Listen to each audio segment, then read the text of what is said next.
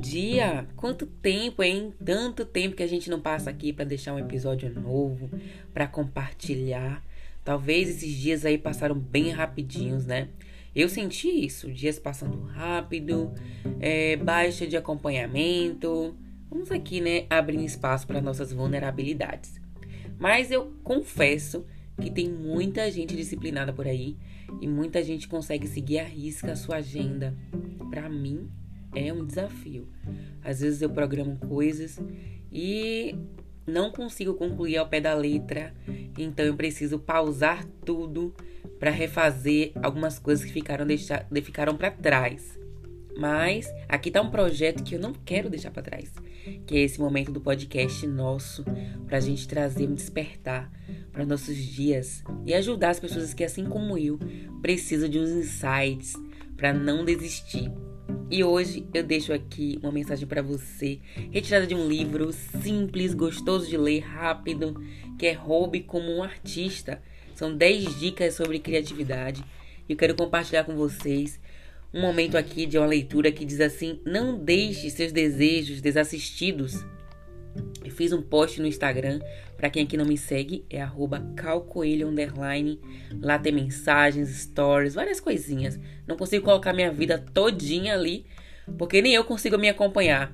Mas eu deixo alguns insights lá do que se torna mais ou menos importante, que eu acho que sempre toca na vida de alguém. Mas para não me estender muito, eu quero falar para você o seguinte, nessa frase eu entendi de que muitas vezes a gente sempre coloca a culpa no outro em coisas que não acontecem. E na verdade é a gente que não dá a assistência necessária para que algumas coisas realmente façam acontecer em nossas vidas.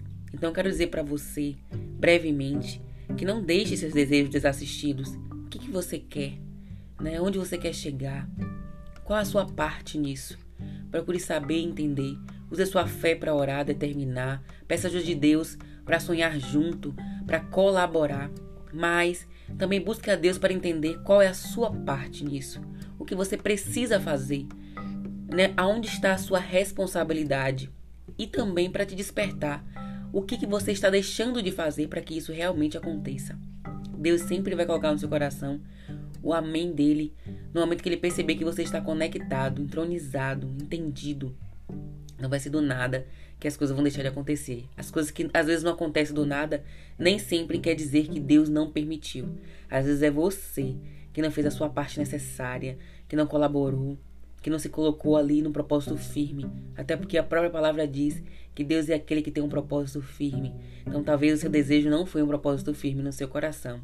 E lhe faltou consciência para entender o que realmente vai valer a pena nesse plano aí que você está tanto clamando. Então é isso. Só pra gente não ficar sem se falar. Um grande beijo e um excelente dia.